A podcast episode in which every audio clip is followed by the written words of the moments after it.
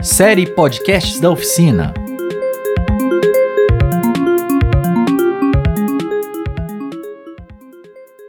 Saudações ouvintes da Alma Londrina Rádio Web. Eu sou Teixeira Quintiliano, jornalista e produtor de comunicação dessa web rádio. Hoje nós vamos apresentar a vocês o primeiro episódio da série Podcasts da Oficina, com as produções de web rádio dos participantes da primeira oficina de produção de podcasts da Alma Londrina Rádio Web. Entre os meses de setembro e novembro de 2020, a Alma Londrina Rádio Web promoveu essa oficina gratuita para a comunidade londrinense em parceria com a Universidade Estadual de Londrina. Nesse ano, por conta da pandemia do coronavírus, nós adaptamos a atividade, que seria presencial, para o formato online. A primeira oficina de produção de podcasts da Alma Londrina Rádio Web ministrou oito aulas virtuais para um público de 195 inscritos e apresentou conteúdos teóricos e práticos. Os participantes aprenderam conceitos básicos de rádio, elementos de um programa radiofônico e exercitaram a produção de vinhetas, entrevistas, texto, locução, gravação e roteiro. Nesse primeiro episódio da série Podcasts da Oficina, vocês ouvem o podcast Conversa sobre Conversa, entregue pelo participante Wilson Decredo Maestro e produzido pelo Núcleo de Documentação e Pesquisa Histórica da Universidade Estadual de Londrina. Por engano, vingança ou cortesia. Este é o Conversa sobre a Conversa. Tava lá, morto e posto um desregrado. Um podcast produzido pelo Núcleo de Documentação e Pesquisa Histórica da Universidade Estadual de Londrina, o NDPH. E o morto já tava. Neste episódio, teremos a participação de Leila Terezinha, Laureci Cardoso, Reinaldo Gabriel, Wilson Maestro, Ale Pires, Giovana Cruz e o professor doutor Marco Antônio Neves Soares. Nós, do NDPH, estamos realizando um projeto de pesquisa que envolve diversas entrevistas com pessoas que registram ou que registraram as histórias da cidade de Londrina e região, mais especificamente figuras da imprensa local aqui do norte do Paraná.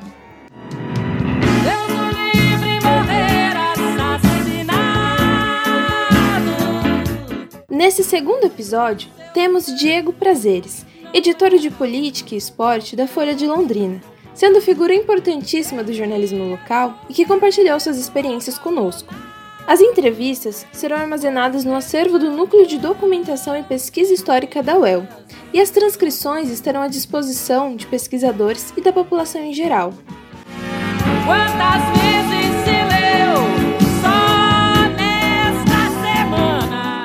O Conversa sobre a Conversa é justamente um debate realizado após cada entrevista, onde daremos nossos apontamentos e discutiremos alguns pontos que merecem destaque a respeito da entrevista realizada. Estes debates estão sendo gravados via Google Meet. Portanto, eventualmente vocês poderão acabar ouvindo alguns ruídos, mas nada que atrapalhará a sua experiência.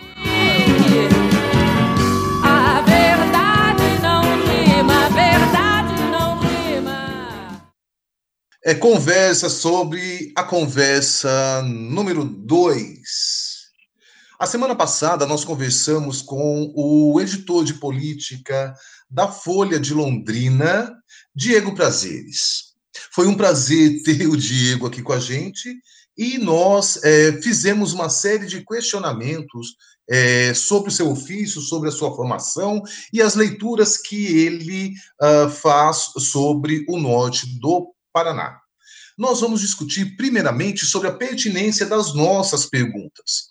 Ah, as nossas perguntas foram adequadas, as nossas perguntas dão a dinâmica, procuram recuperar a dinâmica desta relação imprensa e norte do Paraná?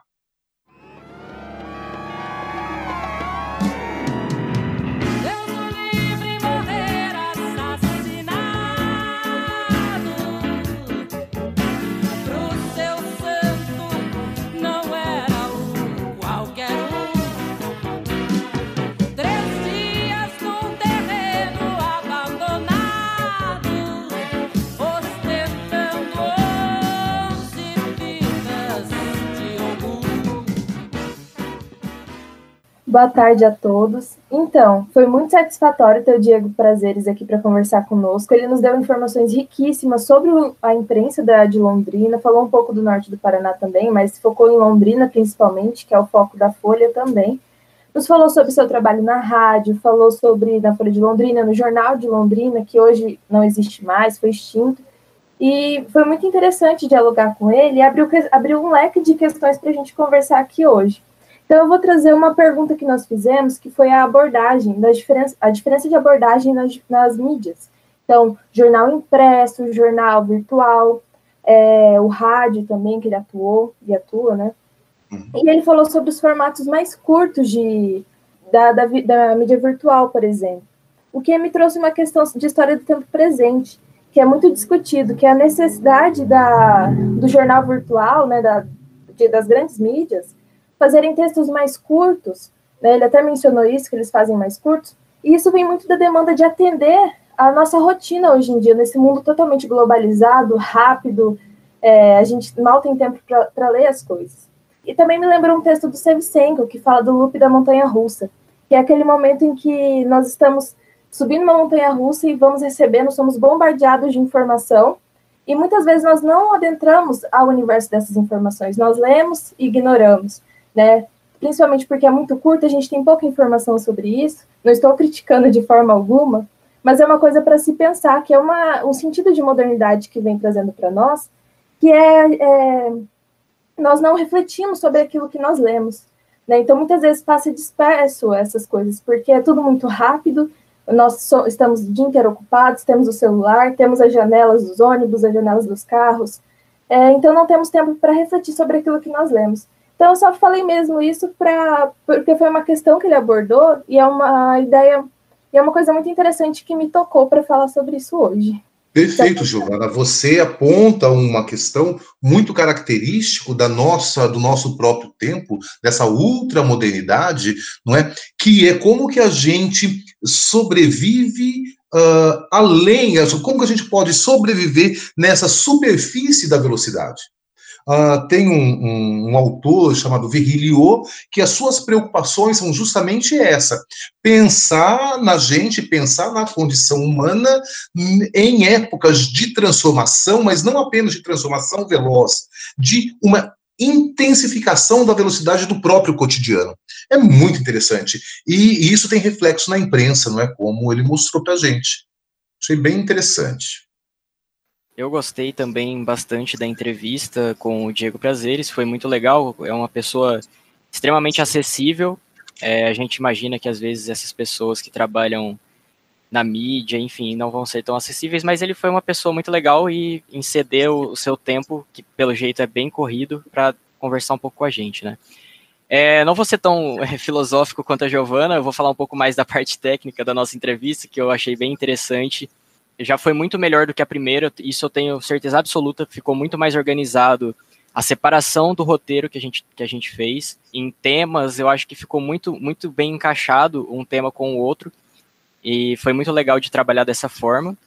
Eu só, eu só é, talvez uma crítica construtiva para a gente mesmo, foi nessa questão da parte mais do esporte, que eu acho que a gente deveria ter trabalhado, reduzido um pouco na parte do esporte ter trabalhado um pouco mais na parte da política. Isso até a gente comentou é, logo em seguida da assim que a gente terminou de fazer né, a, a entrevista. Mas as, isso é só uma coisa para a gente se atentar é, com as outras entrevistas. De resto, foi tudo muito perfeito e muito legal de se fazer.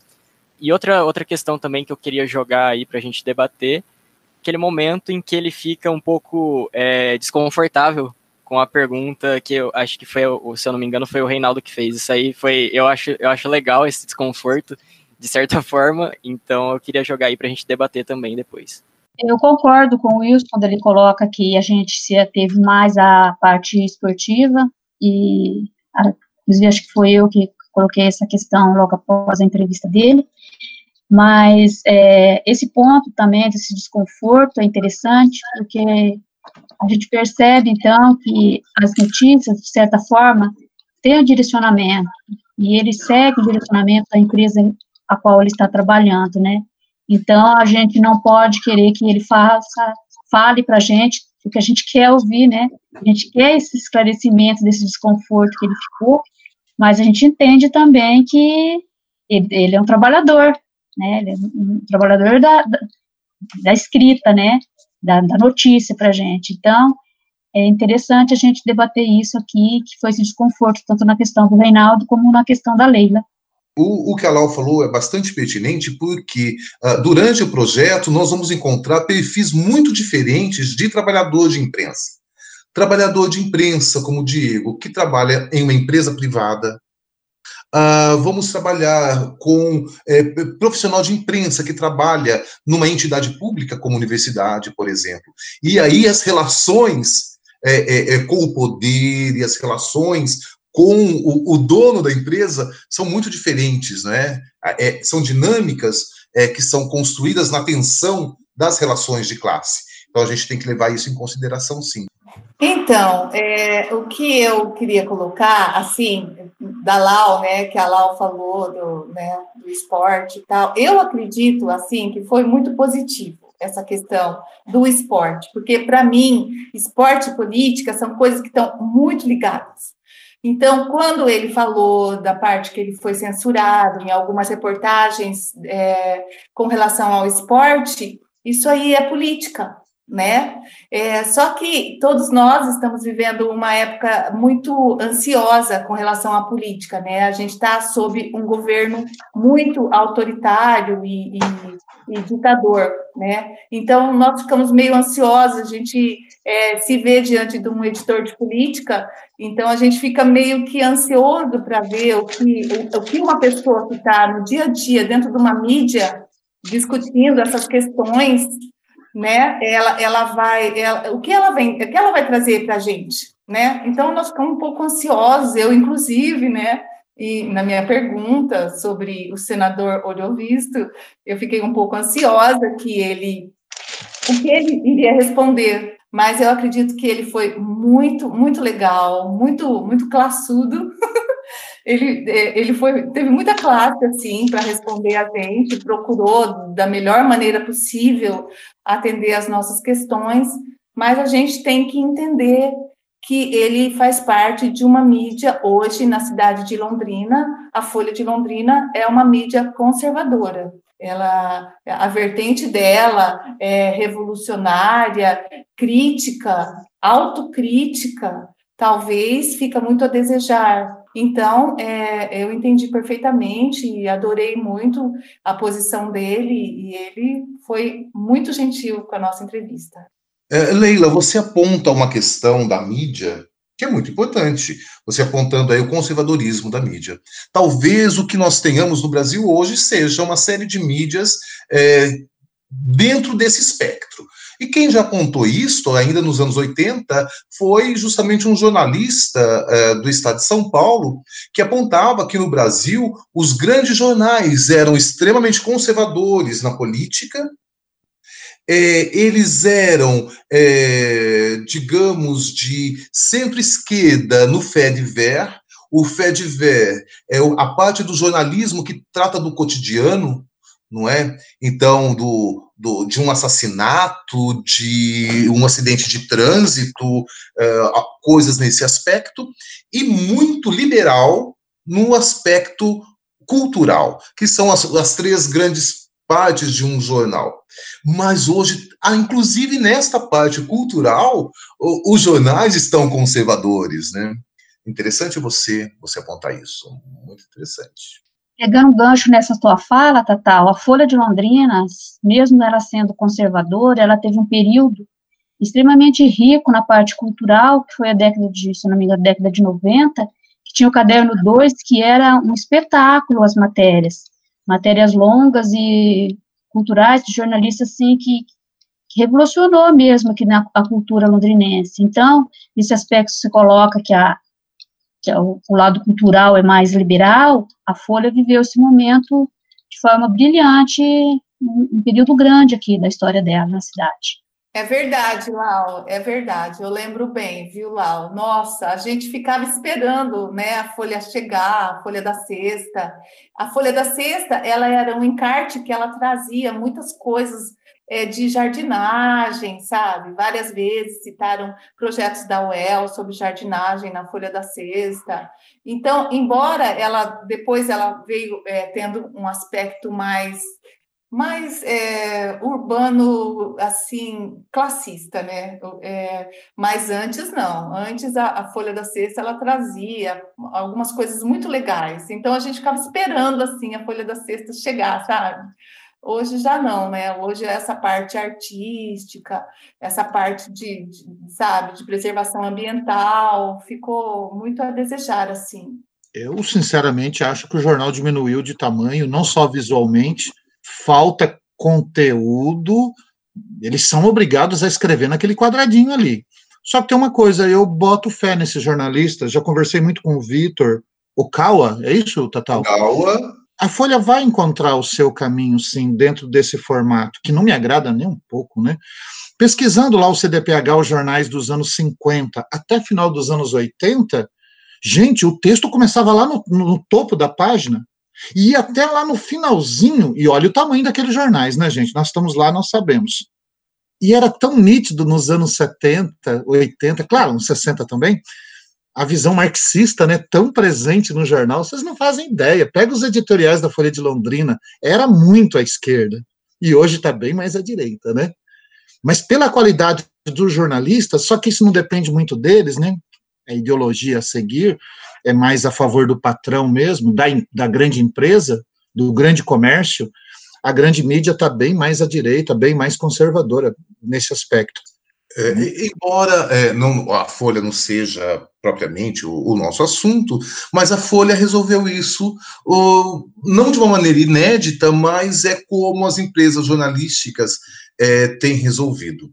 Uh, o, a, a edição impressa é semi-completa, a edição virtual free é muito incompleta e aí tem a matéria paga. Você então paga para ler tal reportagem. Eu lembro que a Folha de Londrina também teve o panorama, né? Eles têm, numa época em que Londrina chegou a ter vários outros jornais. Isso foi muito positivo. Ultimamente, o, o jornal da Zona Norte, que não existe mais, estamos numa, num, num vazio de mídia impressa. É óbvio que todas essas mídias já estão digital também, né? E é por causa da influência do digital que a gente se acostumou a ler notinha. Não engulo isso. Eu, eu Tatal, a Leila, a Laureci, somos a última geração analógica do planeta. Mas nós, ou qualquer professor que seja, qualquer pessoa que tem um mínimo de conhecimento, espírito crítico, quer ler, sim, um texto com mais profundidade. O formato vai mudar? Não vai mas que pelo menos haja uma continuidade dessas matérias ao longo da semana. Aí você fideliza o seu cliente, porque o jornal também é mercado. Ele precisa do cliente. É, é, muito interessante o que você fala, e como a gente está num, num processo de avaliação de metodologia, é muito legal porque então você fala coisas pertinentes, uh, mas que fogem do nosso foco. Isso ocorre também quando a gente faz entrevistas. É muito legal que isso ocorra é, é, e que a gente uh, se policie quando isso ocorrer porque é, é, é, eu lembro que na nossa primeira entrevista, algumas questões que nós propusemos giravam em torno de história de vida, quando a nossa questão não é história de vida. É? Uh, agora estamos lá avaliando a discussão do Diego, a, a entrevista do Diego, e também a gente, devido às nossas próprias questões que são suscitadas por essas entrevistas, a gente pode desviar então, o método tem que nos garantir justamente o foco e não o desvio. Não é? é muito interessante porque nós estamos estabelecendo documentação. Não é? é? Então, as nossas questões mais subjetivas, em tese, não devem aparecer. Né? Mas é muito interessante isso que estamos discutindo. É, uma coisa né, que eu estava, depois de ter feito a entrevista com ele e tudo mais, sobre a questão da imprensa é relacionada à questão da forma que, da centralização da informação. É, a gente falou muito sobre a Folha, sobre a questão da Folha e tudo mais, e eu fiquei pensando assim, é, por mais que a gente veja a Folha é, pelo mesmo físico ou digital, a gente não tem informações das cidades da região do norte do Paraná. A gente trabalha em Londrina e norte do Paraná, a gente sempre acaba voltando a, a, temática de Londrina, Londrina, Londrina, a gente não acaba vendo Cambé, a gente não acaba vendo Ibiporã, como as questões que o Reinaldo levantou durante a entrevista, e outras cidades aqui que compreende o norte, e também a gente consegue ver esses recortes dentro da própria cidade de Londrina, como é a representação dos bairros que tem um, que detém um, um monopólio de riqueza maior do que os bairros que são periféricos, então é uma coisa que eu fiquei pensando e eu acho muito importante refletir sobre isso. É, e só complementando também, é, é, justamente aquilo que a gente comentou na, durante a entrevista, né? Quando sai alguma notícia da região metropolitana é sobre algum crime, sobre alguma, algum assassinato que teve, e infelizmente é, é, reflete desse jeito, né? E outro ponto interessante também da nossa entrevista é, foi a parte que a gente começou a comentar com ele sobre o, os trabalhos dele durante a rádio, né? Eu achei muito legal é, o jeito que ele respondeu sobre a, o trabalho dele na Rádio Alvorada, principalmente no ponto em que a gente pergunta sobre a, discrepância de público, né?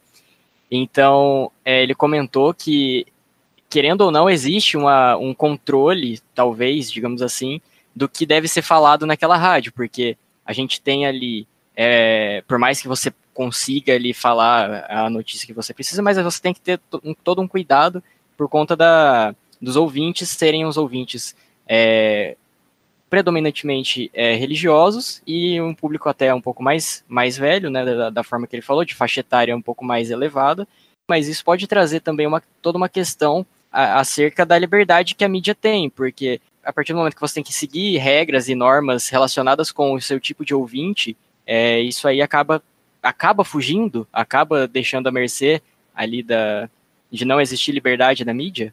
É, é, é, essas rádios, assim como as rádios comunitárias, têm os seus nichos, né, têm o seu público e procura atender aquele público. Se isso é colocado de forma clara, não há problema, não é? Em cima desse ponto do, do trabalho dele na Alvorada, foi interessante também a colocação que ele fez sobre a questão do piso, né, pago pelas, pelos órgãos de imprensa, pelos, pelas empresas, né, que, segundo ele, são poucas em Londrina que mantêm isso, né, o que paga o piso para os profissionais da imprensa, né, então acho que é um dado bem importante para a cidade e um ponto para a gente discutir até com futuros entrevistados que trabalharam nos sindicatos, eu acho que é um ponto é, essencial de discussão, porque é um profissional que não está sendo valorizado, né.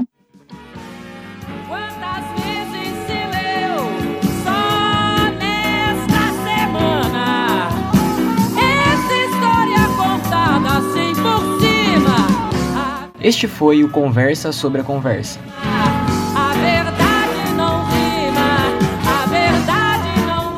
Peço que nos siga nas redes sociais, no Facebook, Núcleo de Documentação e Pesquisa Histórica, ou facebook.com/ndph.clch.el e no Instagram, ndph.el. O Núcleo de Documentação e Pesquisa Histórica agradece imensamente sua audiência e paciência e te espera no próximo episódio de Conversa sobre a Conversa.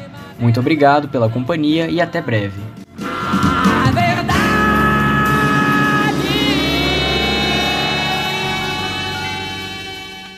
Ouvimos o podcast Conversa sobre Conversa, criado e produzido pelo Núcleo de Documentação e Pesquisa Histórica da UEL e entregue pelo participante Wilson de Credo Maestro.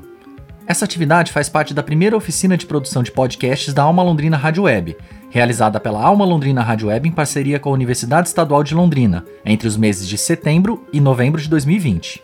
Vale destacar que essa produção foi realizada sem a ajuda presencial de profissionais do rádio e contou apenas com as orientações à distância das aulas online.